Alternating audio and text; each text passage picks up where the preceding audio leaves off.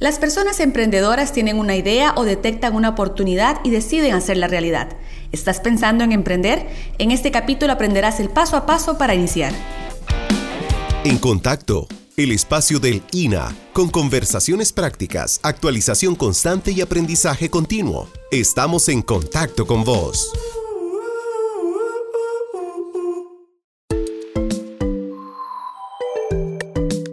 Hola, bienvenidos a este espacio del Instituto Nacional de Aprendizaje. Yo soy Ifigenia Arguedas y esto es En Contacto.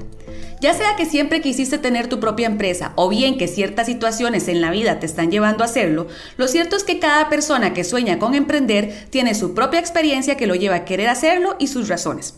Si lo estás pensando y te estás preguntando por qué emprender, en este capítulo te daremos las claves y consejos que requieres para iniciar con éxito, aún en tiempos de pandemia.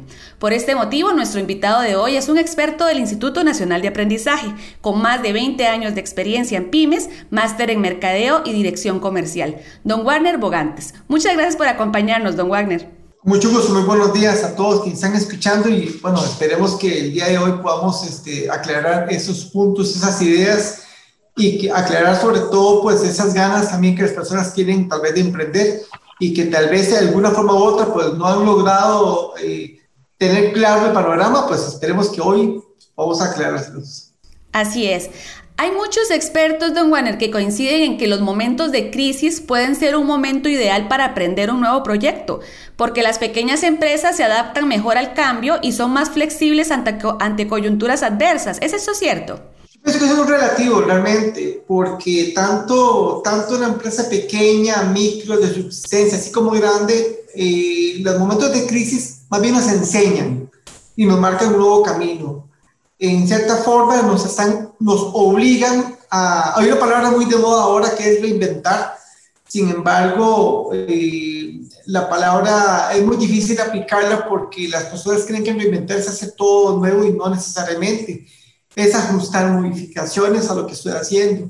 No implica que yo haga algo totalmente diferente, porque la experiencia que ya yo venía acumulando en algo que yo sé, eso es lo que tengo que aprovechar lo que tengo que hacer es como adaptarme a condiciones nuevas de mercado, de entorno.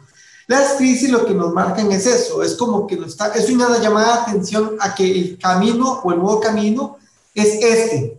En este caso, por ejemplo, si, si consideramos ahorita lo que estamos viviendo con lo de la pandemia, pues hay una marcada línea de, de, la tecnología. Entonces, aquellas empresas que, independientemente del tamaño, porque puedo dar fe de, de empresas grandes, que todavía no tenían su oferta en línea, ¿verdad? Grandes, industriales, así como las pequeñas también. Entonces, ¿qué, qué esta crisis está marcando? ¿Qué nos están diciendo claramente? Que si usted quiere emprender, pues está bien, hágalo, pero también considere que hay una fuerte tendencia en tecnología y en lo virtual, en, en línea. Y hay personas que todavía le tienen miedo a eso. Entonces, este, eh, por eso, repito, las crisis nos enseñan, nos marcan la, ruta. Lo que hay que cambiar es como la actitud tal vez y abrir un poco la mente para poder yo leer bien el mercado, el entorno y adaptarme a él. De todas maneras, no es opcional, o me adapto o me adapto. Y realmente lo único que tenemos que adaptarnos es precisamente al cambio, a saber que siempre las cosas van a estar cambiando, ¿cierto? Totalmente, y aún, y aún no haya crisis, este, siempre es importante que yo mantenga una lectura constante y permanente de lo que pasa en el mercado, ¿verdad? Cuando hablamos de lo que pasa en el mercado, estamos hablando tanto del comportamiento de consumo de las personas, pero también de cómo se está moviendo los participantes en el mercado conmigo, o sea, participantes del mercado, llamémosle competencia, qué están haciendo y qué están dejando de hacer para yo poder hacer lo mismo como mínimo, ojo, como mínimo, pero también poder mejorarlo, realmente. Entonces, este, eh, son condiciones que a veces dejamos llevar por experiencias ajenas, ¿verdad? Y no necesariamente lo que a una empresa le está pasando a mí me tiene que pasar. Todo también pasa por la parte mental, por la parte de actitud también, ¿verdad? Hay personas que se anticipan y ya prácticamente están, mentalmente están cerrando su empresa o su actividad. Es más, mentalmente ya ni siquiera arrancan, porque dicen, ¿para qué? Porque se han dejado llevar por todo el entorno, pero ni siquiera lo han probado, ni siquiera lo han intentado. Yo me pregunto, y les pregunto a quienes están escuchando, ¿y cómo es posible que otras empresas de cualquier tamaño han aprovechado la circunstancia, porque la han aprovechado. No todo, no, está, no todo está tan mal. Hay ciertos sectores, hay sectores que por supuesto se ven más afectados directamente que otros, pero aún los sectores que están eh, no tan afectados, tenemos de todo. Empresas eh, pequeñas, medianas, micros, que han tenido problemas y otras no tanto. Entonces yo uno tiene que preguntarse, bueno, pues, si algunos se han mantenido flote es porque algo bueno están haciendo. Entonces en eso es lo que yo tengo que ocuparme realmente. Claro. Y vamos con, la, con, la, con la, primera pregunta más difícil para mí, por lo menos. Al momento de pensar en buenas ideas de negocios, es complicado saber por dónde empezar. ¿Qué es lo primero que debo de tomar en cuenta al decidir mi idea de negocio? Usted lo acaba de decir, una pregunta complicadísima, complicadísima. y lo voy a explicar por qué. Porque la, la, la respuesta puede ser muy amplia, o hasta, incluso hasta muy ambigua. Partamos, partamos por un hecho importantísimo si en el mercado, usamos un poco la lógica, si cabe el término, si en el mercado alrededor yo veo que conozco, por ejemplo, 30 personas, ando bajo, que hacen exactamente lo que yo hago, ¿eso qué implica? Y que yo no voy a hacer lo mismo, yo voy a hacer lo mismo como mínimo. A eso se le llama requisitos de mercado. Es decir, yo necesito ofrecer al mercado lo, mínimo que los demás están ofreciendo porque ya el, consumidor está acostumbrado a eso. Pero además yo tengo que ofrecer algo que destaque, que marque esa diferencia, que al cliente o al consumidor no sea lo mismo comprarle a A, B y C que a mí. El problema es que muchas veces nos dejamos llevar por la necesidad o por la premura y no pensamos claramente, no somos objetivos racionales para poder estudiar el mercado. Y estudiar el mercado no es tampoco pagar todo un estudio completo, es simplemente lo que acaba de hacer, es, hacer esa observación, bueno, ¿qué están haciendo los demás que yo, y yo podría mejorar para yo poder destacar? No es hacer por hacer. Me, me, por ejemplo, me, me dicen a mí, y las pymes que he atendido, este, eh, yo me destaco porque hoy doy servicio cliente y lo doy muy bueno. Bueno, es que yo no lo voy a aplaudir por eso, porque por sí tiene que darlo, ¿me entienden? Porque el servicio cliente ya es parte del paquete. Independientemente de lo que yo, claro, o sea, independientemente si yo lo que hago es un servicio o maquilo un producto, o sea, un bien, ya es implícito, ya es parte de. Pero algunas empresas lo ven como si fuera algo opcional, como si fuera algo que realmente me, me tiene, está por encima de los demás y no es así. Ahora, si yo doy servicio al cliente diferenciado, eso es otra cosa. Entonces, de ahí en adelante yo necesito determinar qué podría yo cambiar y mejorar para poder destacarme en el mercado. Permítanme, me adelanto, me adelanto una pregunta que posiblemente más adelante este, las personas hacen. Adelante. El tema, el, el, tema del FODA, las fortalezas, ¿verdad? Entonces, todo el mundo dice que tiene fortalezas, pero nadie se pone a pensar de manera eh, racional y objetiva que es una fortaleza. Una fortaleza es una característica, escuchen bien, una característica que me destaca de, mis, de mi competencia. Es decir, característica puede ser color, sabor, tamaño, distribución, logística, todo lo que sea una característica que comprende el negocio el producto, ya sea un bien o servicio. Esta característica que es fortaleza, me fortalece porque soy quien la desarrolla en mejores condiciones con respecto a mi competencia. Eso es una fortaleza, repito, es una característica. Pero, pero, ¿de qué forma o de qué manera el consumidor se beneficia de esa, característica? Entonces, yo podría tener características como fortaleza que me sacan de mis competidores, pero no necesariamente a mí como cliente me beneficia. Entonces, ya tenemos un doble problema. Necesito ubicar una característica que realmente sea una fortaleza que me destaque del resto de mis competidores. Pero además, esa característica tiene que generar un beneficio al cliente. Eso se llama beneficio competitivo.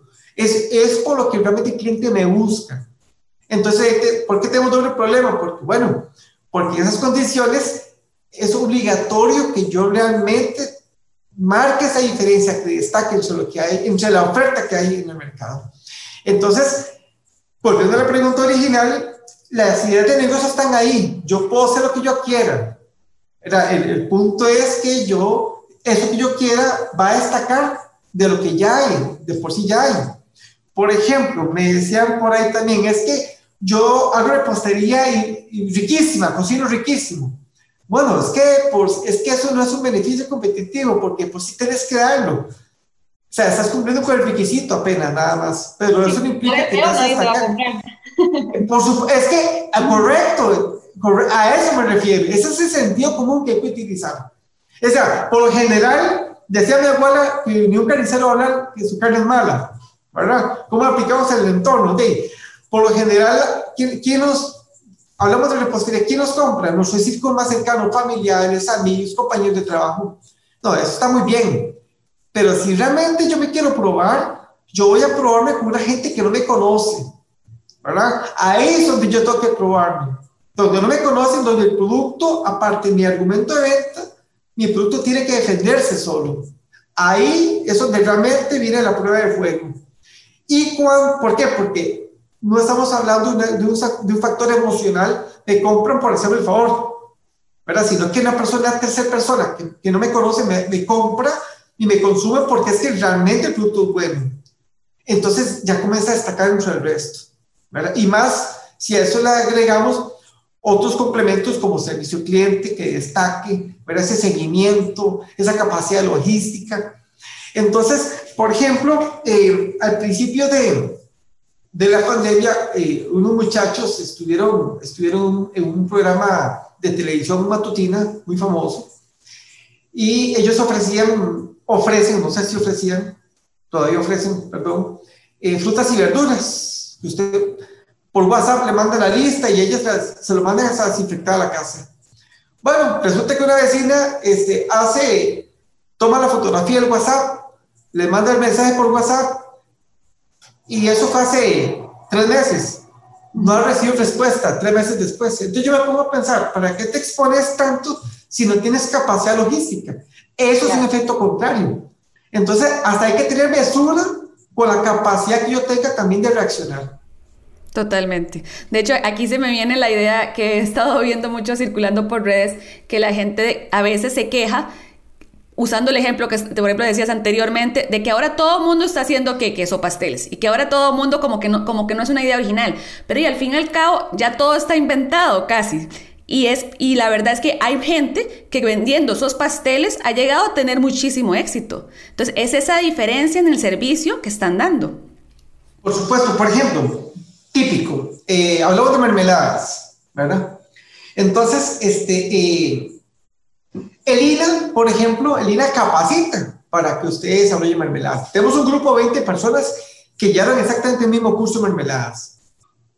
Y por, lo, y por ende, todos los 20 van a producir la misma mermelada con la misma técnica. Entonces, ¿a qué apelo yo? El INA le enseñó una técnica. Y el INA cumplió. El INE desarrolló la competencia y la habilidad. Ahora usted experimente. ¿Por qué tienes que hacer la misma mermelada de fresa que hacen tus compañeros que aprendieron todos? Porque usted va a hacer algo diferente, porque usted una, una combinación diferente. Destaque. ¿Verdad? Entonces ahí es donde la gente le da miedo correr ese riesgo. Por decir algo, no sé, kiwi mora, eh, papaya banano, por decir algo, ¿verdad? No hacen exactamente lo que, lo, lo, lo, que aprendieron y no se salen de ahí. Entonces, tenemos en una feria, por ejemplo, emprendedores, tenemos que los, las 10 personas que hacen mermeladas hacen exactamente la misma mermelada. Por no decir igualitica, ¿verdad? Sino, o algo similar, pero no es algo que destaque entre el resto. Entonces, el tema, el, el tema del repostería, todo el mundo está, haciendo, está haciendo lo mismo, ¿verdad? Trata de hacer lo mismo, pero están saturando el mercado porque es la misma oferta. No hay exactamente alguien que se destaque. Por ejemplo, si yo quiero un queque, entonces yo, el que me salga primero, ¿verdad? Sin embargo, voy a hablar de una experiencia personal. Este, eh, mi esposa quería un cheesecake de mora, bajo en grasa, sin azúcar y con la, y con la coche integral. No se pudo. Es increíble que no se ha podido encontrar ese producto porque nadie lo ofrece. Literalmente. Y ahora que hay gente con condiciones que buscan precisamente este tipo de servicios. Por eso, y viene, a nadie lo tiene. Hasta esa fecha no hemos logrado. De hecho, contactamos a una empresa que se supone que es importante y no. O sea, prácticamente este, nos cerraron las puertas las opciones, ¿no? No, esta es, esta es nuestra propuesta, sin azúcar sin, y sin grasa, pero a fin de cuentas, cuesta encontrar un producto que tenga la concha de, de pasta integral, que tenga el relleno bajísimo en grasa y sin azúcar. O sea, que los tres componentes nos estén juntos, no lo hemos logrado. Entonces, me explico, todos hacen, y usted acaba de decir, ¿cuál es la tendencia ahora? La salud, lo saludable, y la gente, escúcheme, la gente paga. No es un tema de precio, la gente paga, porque la gente se está cuidando más. Y no necesariamente un producto o la máquina, ese producto tiene que ser, va a ser un poco más costoso que el convencional, por supuesto, pero tampoco es tan exorbitante la diferencia. Entonces, ahí encontramos donde todos en la misma tendencia, pero cuesta que, por ejemplo, hoy en día, antes de pandemia inclusive, ya hace muchos años atrás, hace unos cinco, pocos años atrás, la tendencia del mercado es que usted se especialice en algo, en ese algo. Desventajas, bueno, ahí, dejar de percibir el resto de mercados. Ventaja, se especializas en ese, en ese punto, en ese tema. Entonces, por ejemplo, yo no voy a pelear con los demás que hacen que es, que, es convencionales y repostería convencional. Voy a especializarme en que, y cuando hablamos de especialización, es que realmente lo llevemos al último nivel, es decir, que sea que toda mi propuesta, que todo mi mix de productos sea totalmente este, saludable, integral, aunque eso cueste un poco más, pero hay mercado para eso. Entonces ya no me desgasto por los demás, sino que obviamente voy a tener competencia, pero más reducida. Me explico. Pero a las personas, por lo general, es como, como un miedo.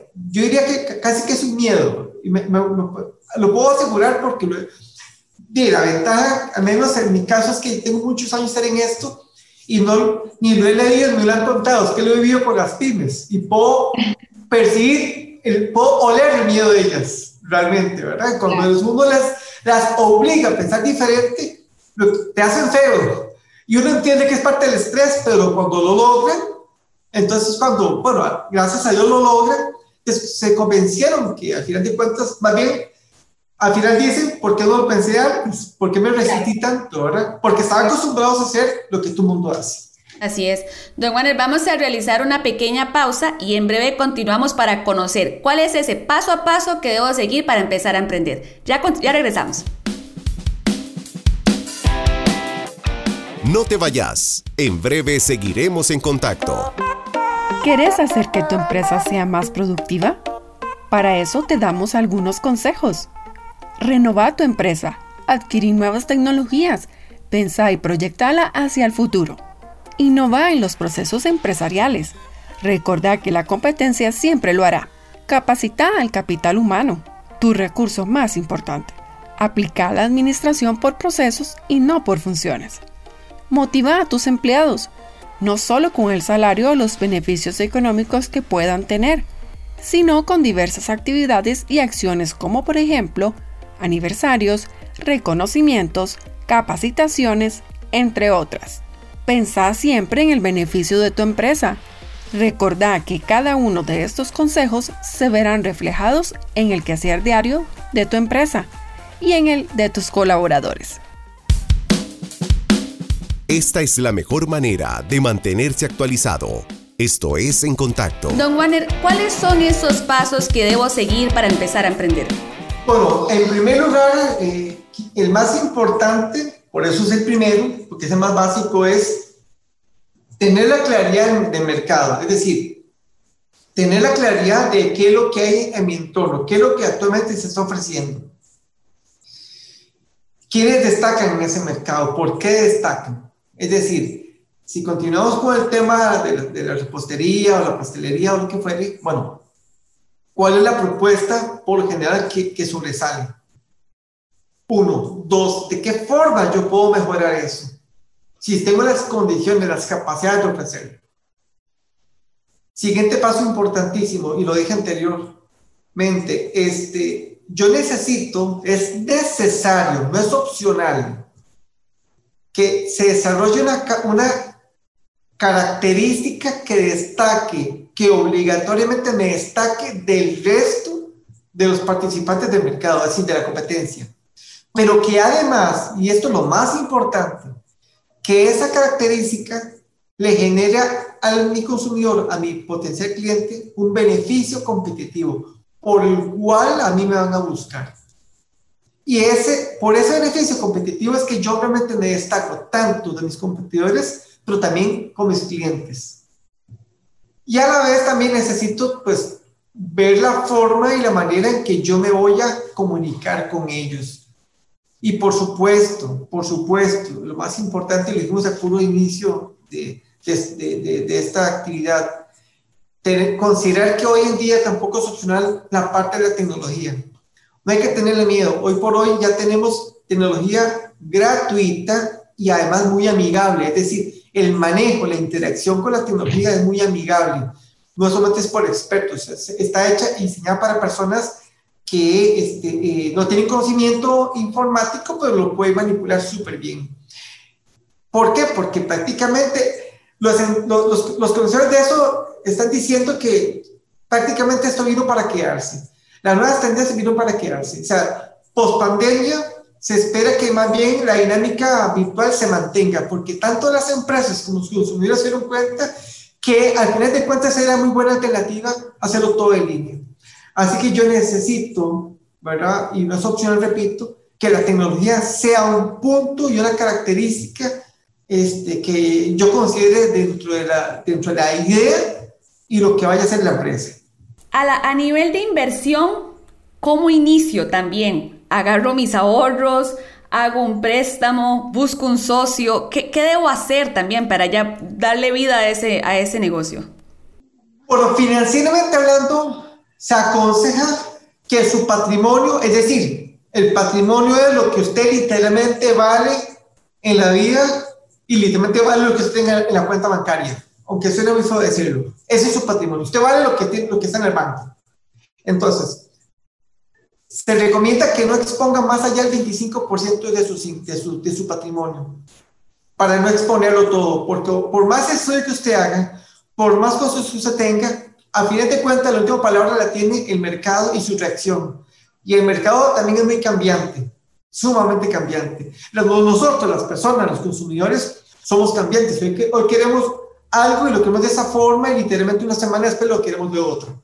O puede ser que, que, el mismo entorno, por ejemplo, nadie, nadie, ¿quién se imaginara el 31 de diciembre que el 2020, empezando nomás, íbamos a tener una pandemia mundial? Nadie está preparado para eso. Y es una condición de entorno y de mercado que es, que es incontrolable. Entonces, por eso es importante que financieramente hablando usted exponga el 25% de sus ahorros, de su patrimonio. Número uno. Número dos, usted necesita hacer un costo de inversión inicial basado en tres variables. Uno, los requerimientos. ¿Qué es un requerimiento? Lo que realmente yo necesito y no tengo, pero realmente lo necesito. Dos, ese requerimiento usted necesita justificarlo. Es decir, ¿qué es justificar? Usted necesita determinar por qué ese requerimiento usted realmente lo está necesitando. Por ejemplo, hay una dinámica que yo hago con, eh, con los chicos en la, con, la, con chicos en la universidad y, la, y, en, en, el INE, y es, por ejemplo, les pregunto, bueno, ¿ustedes por qué compraron sus zapatos? Entonces algunos dicen, porque me gustaron. Es una justificación, sí, pero es emocional, no es racional. Entonces, igual se aplica, igual se aplica. si usted tiene un horno, un horno para, para, para cocinar, bueno, ¿por qué ese horno? ¿Por qué con esas características? ¿Por qué con esa marca? Y tercer variable, el costo de, de, de ese requerimiento. Entonces, prácticamente la sumatoria de todos esos requerimientos viene a determinar el costo de inversión inicial. Es decir, si ni siquiera has abierto las puertas del negocio, ya tienes un costo a, inicial para, para considerar. Por ejemplo, mi costo inicial de 3 millones, por decir algo. Entonces, básicamente eso es lo que hay que considerar de manera global para uno poder iniciar. Iniciar de una forma responsable y objetiva, inclusive, y fíjense, para poder, una vez que tengo ese programa listo, yo puedo tomar la decisión de decir, no, mejor no inicio, mejor no inicio todavía, mejor no. Mejor inicio de otra forma, o mejor me espero, o mejor intento con otro, con otro tipo de producto, porque me di cuenta que el costo, el costo de inversión o el costo de oportunidad es muy alto para, para este mercado. Es más, una, una buena toma de decisiones es decir, no inicio todavía, ¿no? Totalmente. Escuchándolo, don Warner, este, pienso también que aquí tiene que mucho que ver, y creo que lo mencionaba también un poco al inicio, es ese miedo al fracaso que a veces viene acompañado con ese sueño de emprender. Y muchas veces pasa que, el negocio no, no, prospera, pero eso no nos puede impedir tampoco seguir ese sueño. Y precisamente es esa preparación las que nos puede acercar también más al éxito. Bueno, yo quiero, yo quiero, este, antes de cerrar en algún otro programa, quiero eh, cerrar con un principio que dice que, y tiene que ver mucho con lo que usted acaba de decir, ¿verdad? Y es lo siguiente, las mejores decisiones son evaluadas hasta después de que son tomadas. Es decir, la decisión, después de que se toma, se evalúa si fue buena o fue mala. Entonces, en cuanto mayor cantidad y calidad de información, usted lo que hace es minimizar el riesgo. Siempre el riesgo, pero lo minimiza. Pero si usted es una persona que no, que no estudia el mercado, que no se informa, que es muy impulsiva y tomó la decisión, porque, por ejemplo, y, disculpen por la parte emocional, a veces nos traiciona, ¿verdad? Es que yo sé que yo puedo y le hice un montón de libros de autoayuda y el cielo es el límite. Todo eso está muy lindo, muy bonito, pero hay una realidad. Y la realidad dice que hay 50 haciendo lo mismo que haces vos. Y si uno quiere poner atención a esa realidad, de la, la, la, parte emocional te jugó una mala pasada y al final de cuentas vemos el fracaso inminente, ¿verdad? el riesgo del fracaso siempre está ahí latente. Pero ¿cómo lo minimizamos? No lo vamos a desaparecer difícilmente nunca. Pero ¿cómo lo minimizamos? Cantidad de información y calidad de información. Ahí está parte del éxito, al menos para tomar, para tener una buena toma de decisiones. ¿Y cuál sería ese consejo esencial para esa persona que quiere emprender? Ya con sus años de experiencia, ¿qué son esos puntos que usted diría que es lo, más importante que alguien debe de tener claro a la hora de querer emprender y que lo prepare realmente a la realidad a la que va en el mercado. Voy a, voy a, voy a responder eso con dos, con, dos, con dos palabras. La primera, diferenciación. Punto. No hay más que decir. Todos los productos son diferentes por default. Todas las personas somos diferentes. Hasta los gemelos idénticos son diferentes. Pero una cosa es que usted sea diferente a que usted marque la diferencia que usted está. Entonces, por supuesto que, que lo que usted va a producir va a ser diferente a lo que ya se está produciendo, pero que marque la diferencia, eso es otra cosa. Que, es, que que eso es otra cosa. ¿verdad? Ya, son, ya son cosas diferentes. Entonces, punto número uno, determinante que no se negocia. Necesariamente hay que, hay que marcar diferencia con mi propuesta. Y número dos, el tema de calidad. Todo el mundo habla de calidad. Y hay, hay otro principio con el que yo quiero cerrar. La calidad la establece quien compra, no, con, no quien vende. ¿Es muy injusto? Por supuesto que sí, es muy injusto, pero es la realidad. ¿Verdad? Se lo voy a mostrar con un ejemplo rápidamente, si me permite. Fíjense, lo siguiente. Estaba yo en una clase en la Universidad X, pública, te me dice, me dice una estudiante, profe, no puedo estar en el examen final porque la empresa me manda para me manda de gira para fuera del país y era mi, mi, primera experiencia en un avión yo excelente compañera la felicité todo muy bien y cuál es el problema que es que la fecha del viaje de negocios coincide con su examen final y yo así tienes un problema pero tranquila vaya si no hay ningún problema ahí, ahí resolvemos sí. la cosa es que la muchacha le manda para Europa y le digo hacer un favor Vos sabes que a tu profe le encanta el chocolate, porque a mí me loca ese chocolate.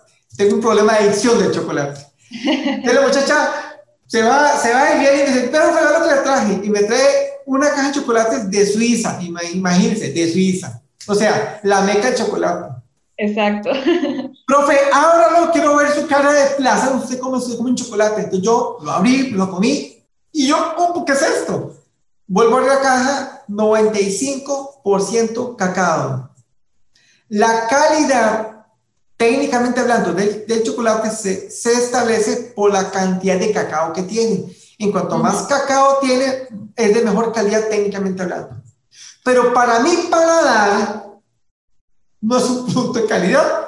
¿Sí me estoy explicando? ¿Me entiende? Para alguien como yo, que no es tecnólogo de alimentos, que es un simple consumidor de chocolate, de cajetas, me, explico. Entonces, ahí la... chocolate, no, no, no, realmente que tengan chocolate.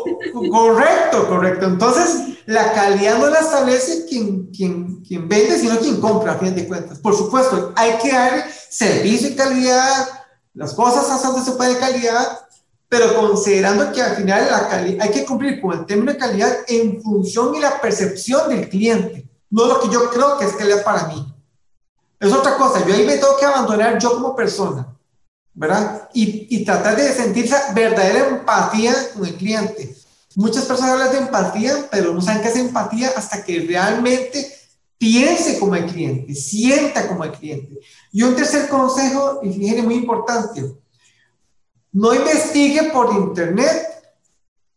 No investigue, no lea. Vaya, consuma, compre, viva la experiencia, que no le cuenten. Que usted diga, wow, qué productazo es este la competencia, porque lo estás probando. O al contrario, wow, este producto está, está muy malo. Gracias a Dios, yo lo puedo superar.